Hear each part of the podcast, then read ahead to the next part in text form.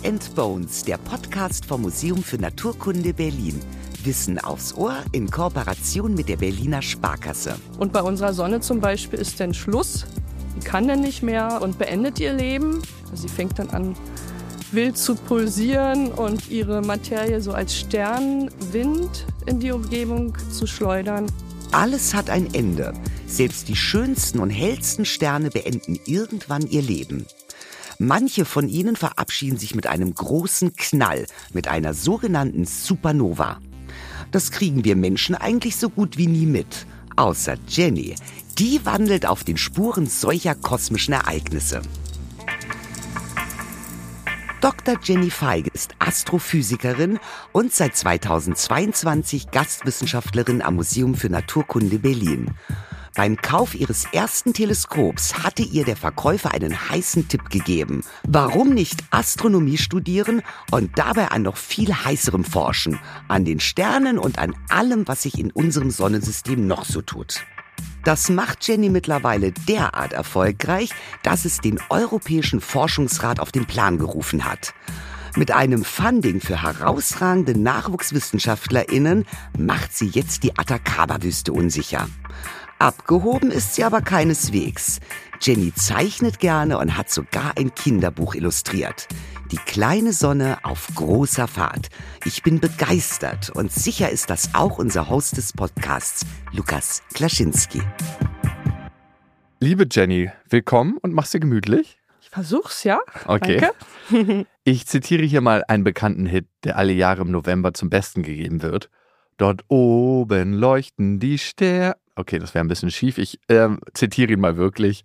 Dort oben leuchten die Sterne und unten leuchten wir.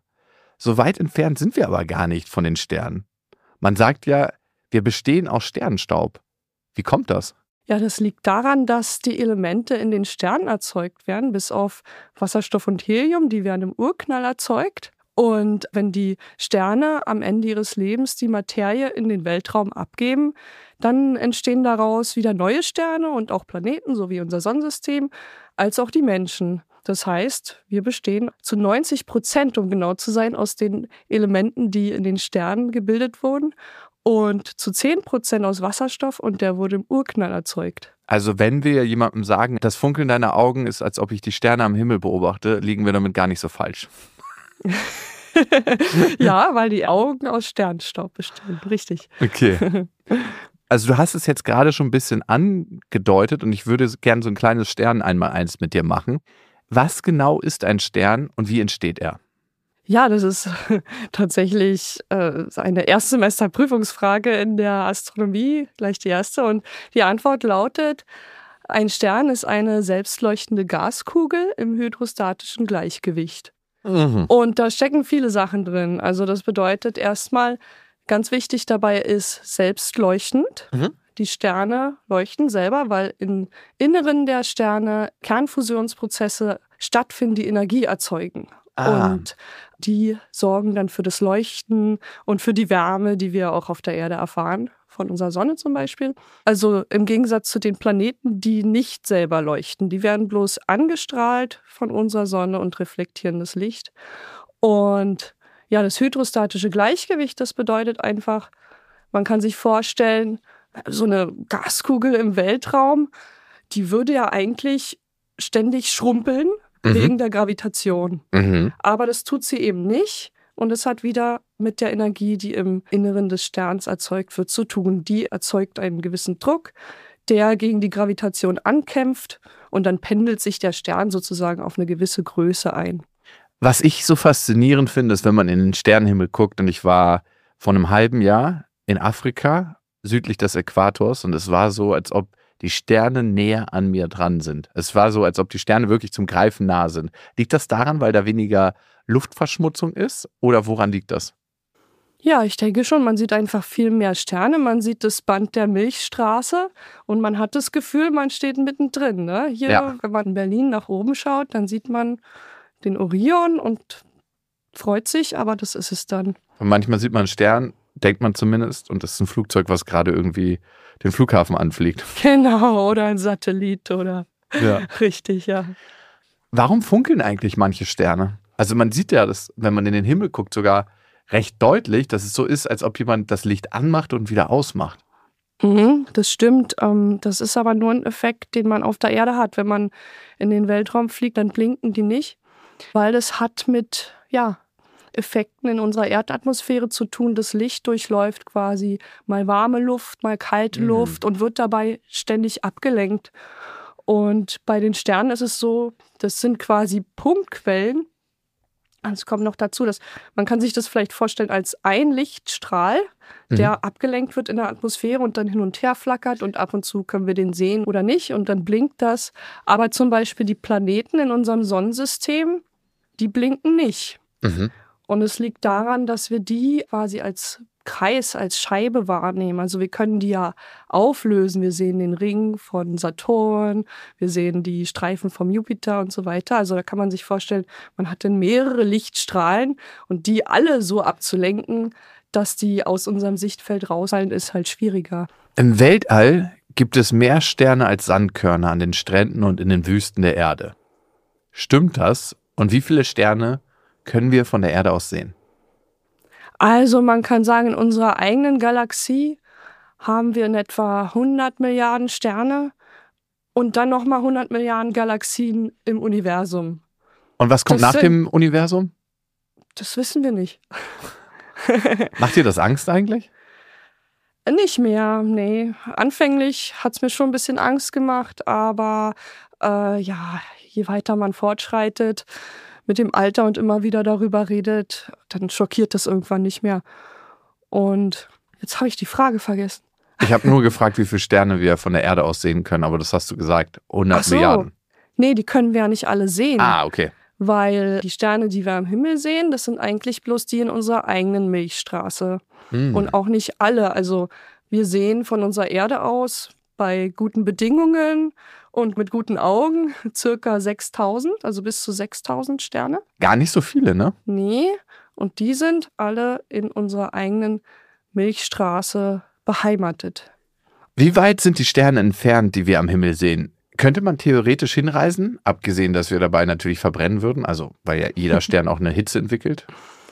Wie ich schon sagte, die Sterne, die wir sehen, sind ja alle in unserer eigenen Milchstraße und unsere Milchstraße hat eine Ausdehnung von circa 100.000 Lichtjahren. Mhm. Also 100.000 Jahre braucht das Licht von einem Ende zum anderen. Wow. Das ist ganz schön lange, ne? Was wäre denn der nächstgelegene Stern zum Sonnensystem? Das ist eigentlich ein Mehrfachsternsystem, Alpha Centauri. Da gibt es einen Stern, der ist Proxima Centauri, das ist der nächste Stern, der ist 4,2 Lichtjahre entfernt. Also selbst zum nächsten Stern braucht das Licht immer noch 4,2 Jahre. Wow. Daran sieht man eigentlich, wie langsam das Licht ist. Also das ist ja bloß 300.000 Kilometer pro Sekunde. Und es kommt einem jetzt viel vor, aber wenn man sich das so vorstellt, zum nächsten Stern, dauert es dann doch noch Jahre. Wow. Und wenn man da hinreisen möchte, naja, mit den heutigen Antrieben würde man einige 10.000 Jahre brauchen. Okay, also nicht in unserer Reichweite. Da brauchen wir ein paar Generationen, ja. du schaust dir die Sterne am liebsten an, wenn sie sterben, ne? Kann man so eine Supernova auch am Himmel sehen? Also ist das sowas wie eine Sternschnuppe oder wie muss ich mir das vorstellen? Mm, nee, also äh, eine Supernova und eine Sternschnuppe sind jetzt zwei grundverschiedene Phänomene. Eine Supernova ist ja eigentlich eine Sternexplosion und das Wort Nova, was da drin steckt, steht für neu. Also ein neuer Stern quasi und super, weil der besonders hell ist. Also theoretisch, wenn jetzt eine nahe Supernova-Explosion wäre, dann könnten wir die auch sehen. Je nach wie, wie weit die entfernt ist, könnten wir die sogar im Taghimmel sehen über Wochen. Wow.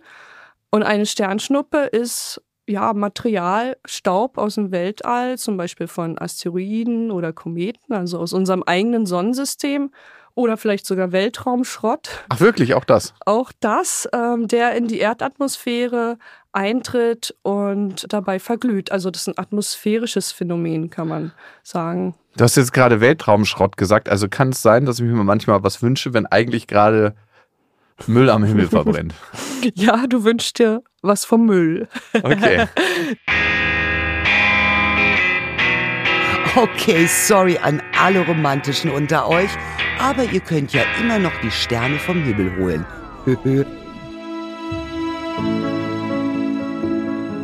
Der hellste Stern im Universum hat den poetischen Namen R136A1 und ist etwa 10 Millionen Mal heller als die Sonne.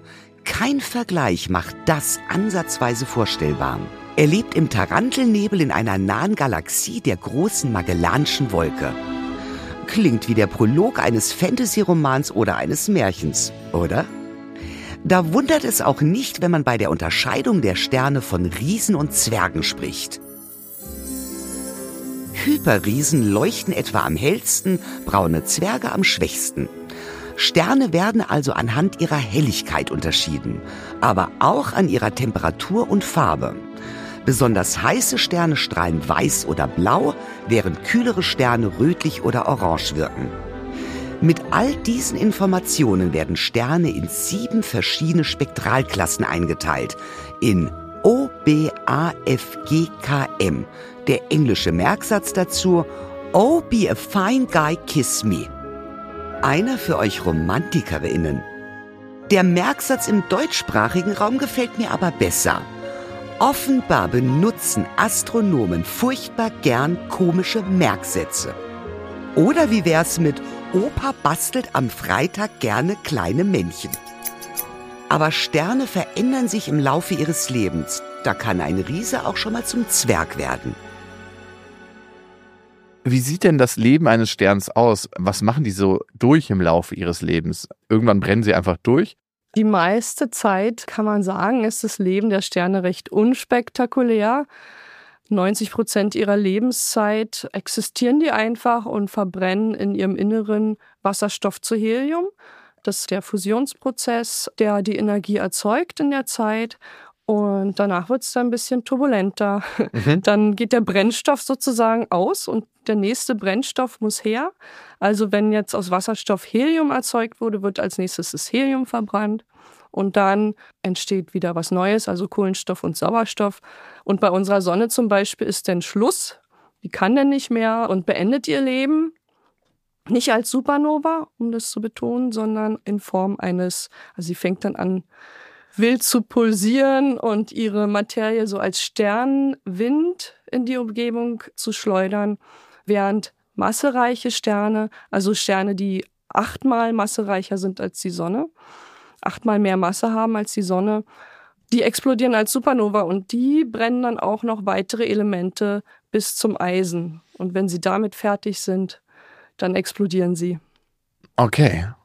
Du hast gerade achtmal massereicher gesagt. Das deutet an, dass die Sonne ja ein ganz kleiner Stern ist, ne? Oder ein verhältnismäßig kleiner Stern. Stimmt das? Mm, ja, das kommt auf die Betrachtungsweise drauf an. Die, sagen wir mal, masseärmsten Sterne haben sowas wie 0,08 Sonnenmassen. Es wird ja immer in Sonnenmassen ah, angegeben. Ja, ja. Ne? Mhm. Unsere Sonne, Sonne. Das ist so das Kilo unter den genau. Sternenmaßeinheiten. Wie viele Massen hat die Sonne? Ja. genau, eine. Genau, und die größten Sterne ähm, haben sowas wie 200 Sonnenmassen, Pi mal Daumen. Wow. Also da könnte man sagen, die Sonne ist eher am unteren Ende. Allerdings ist es so, dass es viel mehr massearme Sterne gibt als massereiche Sterne. Also nur mhm. circa 8% der Sterne sind massereicher als unsere Sonne. Okay. In dem Sinne wäre sie doch eher unter den gewöhnlicheren Sternen. Da muss man sich angucken, ob man Masse als Absolutes nimmt und das zusammennimmt oder ob man die Anzahl misst. Ne? Mhm. Okay, check. Wie lange leben Sterne denn eigentlich? Ja, das hängt auch wieder von der Masse ab. Je masseärmer die Sterne sind, umso länger leben sie. Mhm. Also unsere Sonne lebt so circa 10 Milliarden Jahre. Und so ein massereicher Stern, also mehr als achtmal die Sonne, lebt nur ein paar Millionen Jahre. Ach, je mehr Masse, desto kürzer die Lebensdauer. Genau. Das liegt daran, dass sie, die sind massereicher, die sind heißer und die verbrennen ihren Brennvorrat schneller. Weil die sie leben heißer brennen, leben sie dann kürzer. Gut, die leben schneller, ja. Live faster, young. Kennt man Richtig, ja. Richtig, genau. Wenn wir unsere Sonne angucken, wo steht die gerade vom Alter her? Ist sie mehr so Kleinkind, Teenager, junger Erwachsener? In der Blüte mm. ihres Lebens, Midlife Crisis? Ja, ich denke mal, sie hat eine Midlife Crisis. Ach, wirklich? ja. Also ich als Sonne würde eine haben, ja. Die ist circa auf der Hälfte ihres Lebens angekommen. Okay. Also sie ist ja 4,6 Milliarden Jahre alt mhm. und wie gesagt, bis zehn ist jetzt nicht mehr so viel übrig, noch die Hälfte übrig. Und ja, ein Stern mittleren Alters sozusagen. Hihi, unsere Sonne ist schon richtig erwachsen. Zeit, sie mal gebührend vorzustellen. Ohne Sonne wäre es auf der Erde circa minus 200 Grad kalt und damit kein Leben mehr möglich. Ihr Gewicht macht 99,86 Prozent der gesamten Masse unseres Sonnensystems aus. Pro Sekunde verliert sie aber rund eine Million Tonnen an Masse, weil sie einen Strom von geladenen Teilchen abstößt, der sogenannte Sonnenwind. Den sehen wir manchmal als Polarlicht. Rein weiß leuchtet sie oder um es politischer auszudrücken, sie leuchtet in allen Farben gleichzeitig. Doch zurück zur Supernova. Du hast es gesagt, die Sonne wird nicht in einer Supernova enden, Hm? aber sie wird irgendwann enden. Ja. Und die Frage ist, was würde mit der Erde passieren oder was wird mit der Erde passieren, wenn die Sonne stirbt? Also, das wird ja in circa vier, fünf Milliarden Jahren passieren. Bisschen Zeit haben wir noch. Genau. Die Sonne, wenn die dann aufhört mit ihrem Wasserstoffbrennen, weil der Wasserstoffvorrat zu Ende ist, dann verbrennt sie Helium und dann wird sie zum roten Riesen. Sie wird auf jeden Fall schon mal größer und verschluckt den Merkur. Und wenn sie fertig ist mit Heliumbrennen, dann pulsiert sie und dann gibt es diesen Sternwind, der dann ihre Hülle nach außen transportiert. Und das ist dann auch der Moment, wenn die Erde verschluckt wird. Ah, Man kann aber sagen, schon vorher, weil die Sonne im Laufe ihres Lebens auch immer ein bisschen heißer wird, schon in ungefähr einer Milliarde Jahre werden die Ozeane verdampfen auf der Erde und dann müssen wir uns sowieso was anderes überlegen. oh Gott. Okay, okay. Spätestens seit der Folge mit Marc Benecke wissen wir, Tod bedeutet auch Leben. Was schafft denn so eine Supernova? Was entsteht aus ihr? Also es entstehen die Elemente, aus denen wir auch bestehen Mhm. und aus denen dann eben wieder neue Sternsysteme entstehen können. Also der Kreislauf der Sterne quasi. Man nennt es kosmischen Materiekreislauf. Okay. Komisch. Oder mehr als logisch, dass alles auf der Welt und im Universum in Kreisläufen verläuft, ne? Ja, es ist immer ein Kreislauf, Wahnsinn. Gibt es irgendwo, dass es kein Kreislauf ist? Eigentlich nicht, ne? Gute Frage.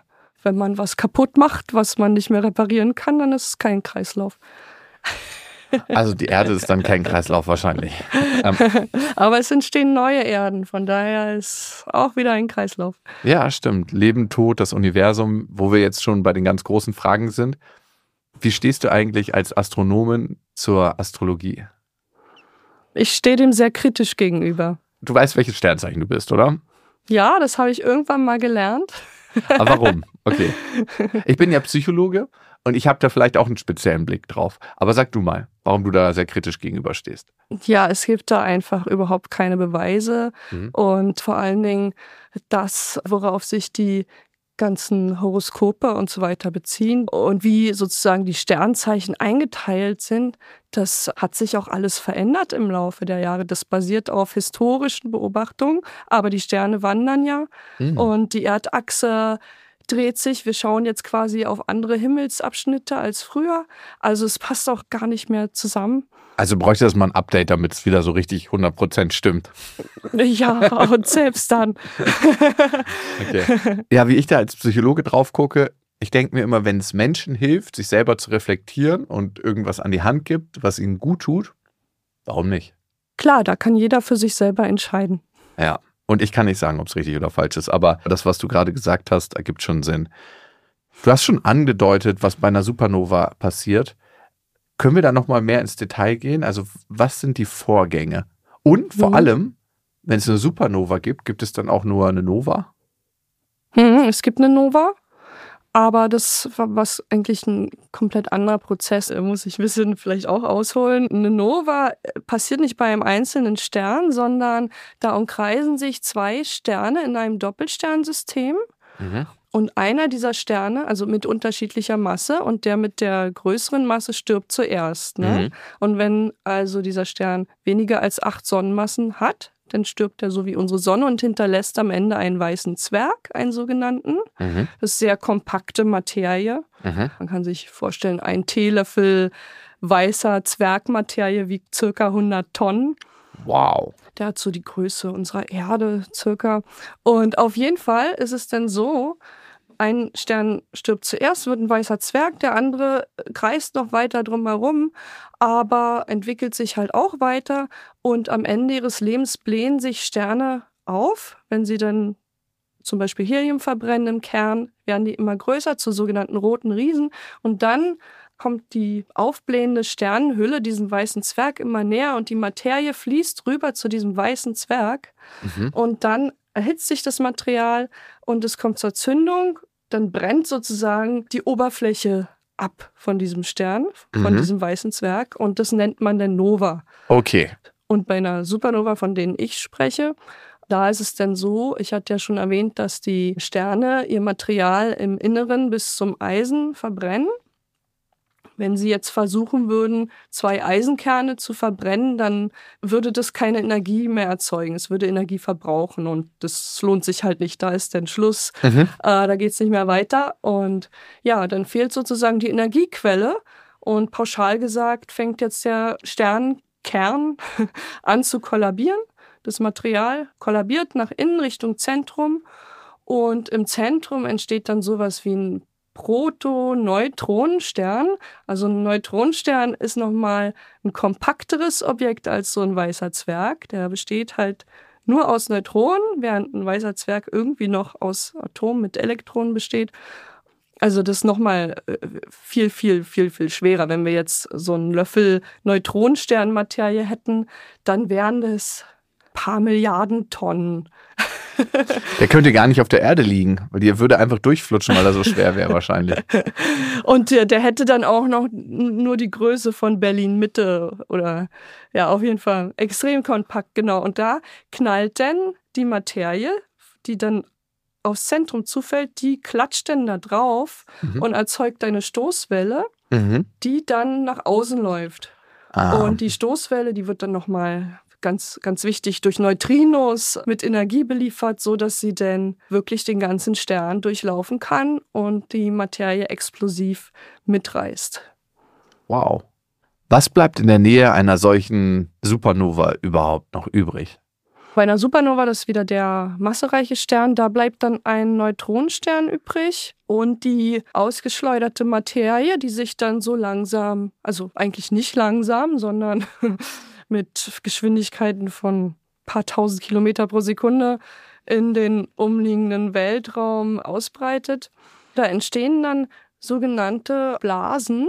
Also unser Sonnensystem selbst sitzt auch in so einer Blase. Mhm. Die nennen wir die lokale Blase oder lokale okay. Superblase wo schon in der Vergangenheit, also über die letzten 10 bis 15 Millionen Jahre, mehrere Sternexplosionen stattfanden, die Materie nach außen geschleudert haben. Dann gibt es sowieso auch noch Staub und Gas. Das ist das sogenannte interstellare Medium zwischen den Sternen. Das wird dann auch zusammengeschoben und dann entsteht so eine Art Schale. Mhm. Und innen ist der Raum quasi frei von Materie und das nennt man dann Blase. Und wir sitzen in so einer Blase drin im Moment. Okay. Ja, Leute, unser gesamtes Sonnensystem ist vor fünf Millionen Jahren auf seiner Bahn durch die Milchstraße in das Innere der Blase reingeschippert. In einen dank der Supernovae leergefegten Raum. Und den erkunden wir. 2021, Französisch-Guayana. Die Rakete Ariane 5 startet ins All. Im Gepäck hat sie das James Webb Teleskop. 20.000 Menschen haben daran gearbeitet. Die Entwicklung hat mehrere Jahrzehnte gedauert. Seine Sensoren sind empfindlicher als die des ersten Weltraumteleskops, das Hubble-Teleskop. Und mit seinem riesigen Spiegel kann es bis zu zehnmal mehr Licht sammeln. Den Unterschied sieht man auf den Fotos. Sie sind atemberaubend detailreich, dass sie fast schon künstlich wirken. Es gibt auch ein Foto vom Tarantelnebel, in dem der hellste bekannte Stern liegt. Habe ich mir schon als neuen Desktop-Hintergrund eingerichtet. Was das Teleskop da sieht, das könnten wir aber eigentlich gar nicht sehen, weil es infrarote, also lange Lichtwellen aufnimmt. Deshalb werden die Fotos so bearbeitet, dass wir Menschen das Bild auch in Farbe sehen können. Mit dieser Infrarotastronomie können Astronomen so weit ins All blicken wie noch nie.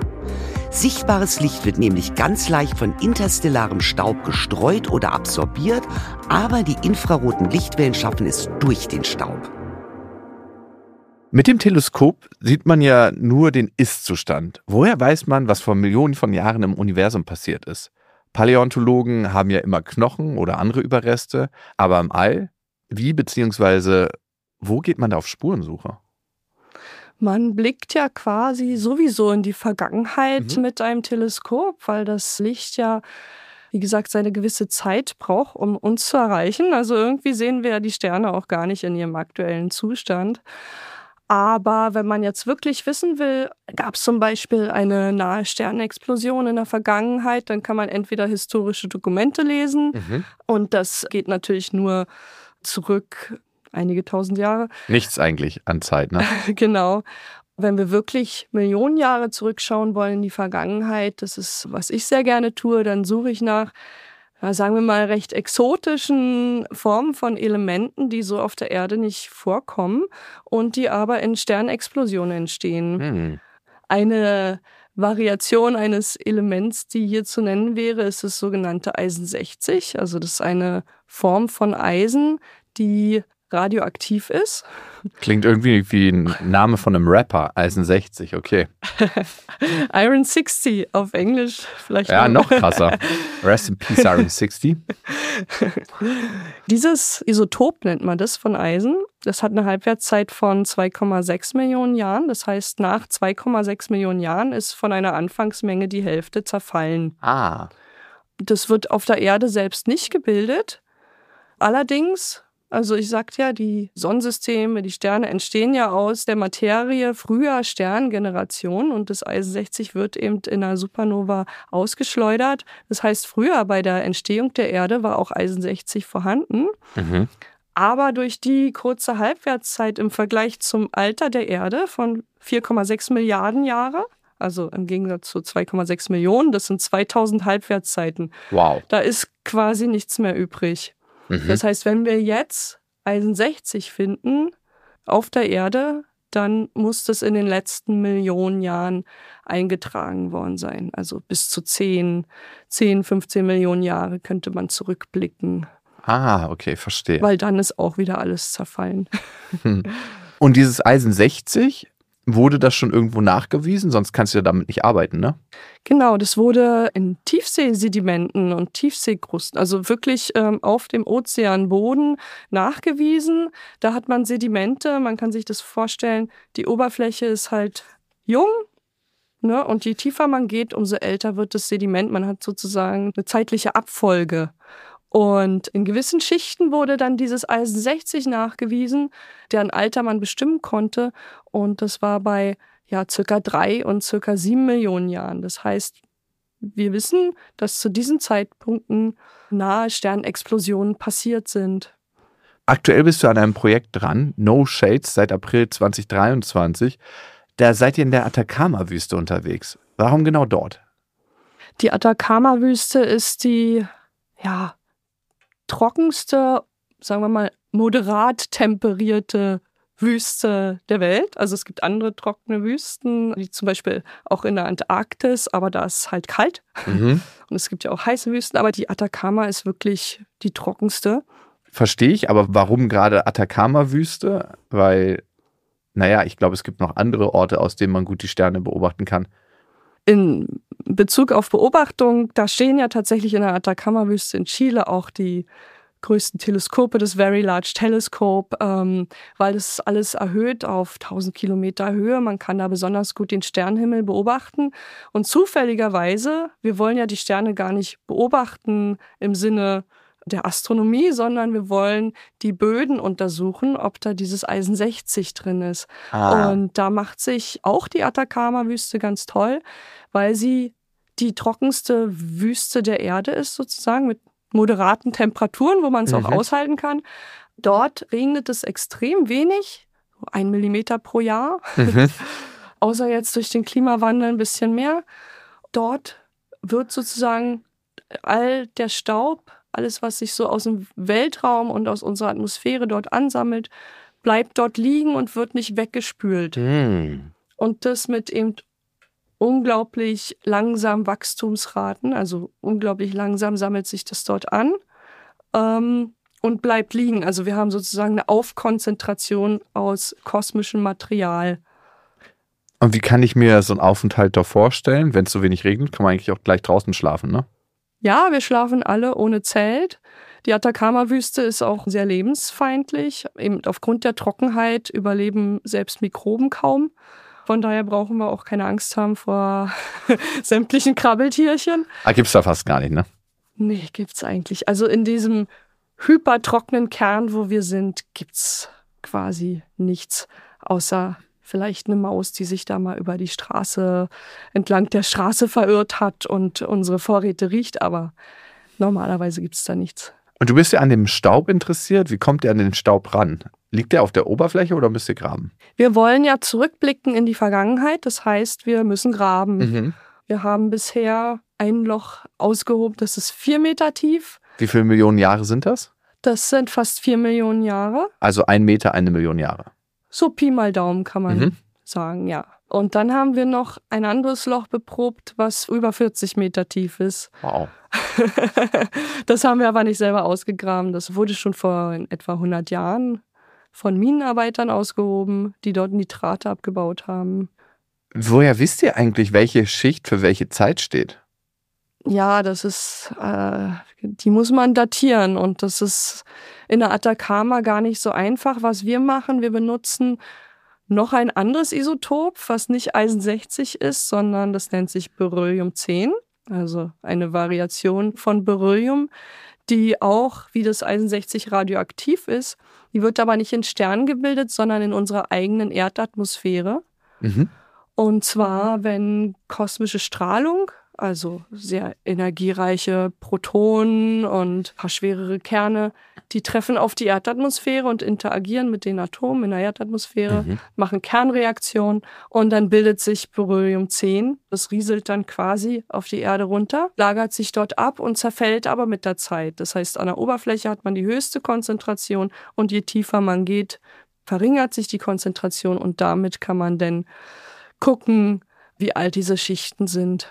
So, Jenny, wir beamen uns jetzt mal zu einem Teil, den unsere eingefleischten HörerInnen schon kennen. Unser Gespräch über Sterne hat nämlich unser treuer Kooperationspartner, die Berliner Sparkasse, möglich gemacht. Und auf dem Instagram-Account der Berliner Sparkasse und vom MFM Berlin seid ihr, liebe Hörerinnen, immer schon vor der nächsten Beats und Bones Folge gefragt. Von uns gibt es dann nämlich ein Reel mit einer Schätzfrage für euch, bei der ihr fleißig mitraten dürft. Und die Auflösung gibt es dann hier im Podcast, professionell beantwortet von den Experten und Expertinnen des Museums. So, Jenny, los geht's. Wann gab es die letzte dokumentierte Supernova in unserer Galaxis? 2003 oder 1604? Das war 1604, das ist die Kepler-Supernova, die wurde von Johannes Kepler beobachtet, damals sogar noch ohne Fernrohr. Es gab noch gar keine Fernrohre, ne? Nee. Okay. Jenny, vielen lieben Dank. Es hat richtig Spaß gemacht, ins Universum mit dir abzutauchen. Dankeschön, es hat mich sehr gefreut. Wenn ihr noch mehr über das Universum und seine heißen BewohnerInnen erfahren wollt, in der nächsten Folge geht es weiter. Mit Dr. Lutz Hecht sprechen wir über winzig kleine Boden aus dem All, über Mikrometeoriten. Ihr werdet nicht glauben, wo er die aufsammelt. Wenn ihr das nicht verpassen wollt, dann abonniert uns doch einfach. Bis dahin, macht's gut, ihr Lieben. Tschüss.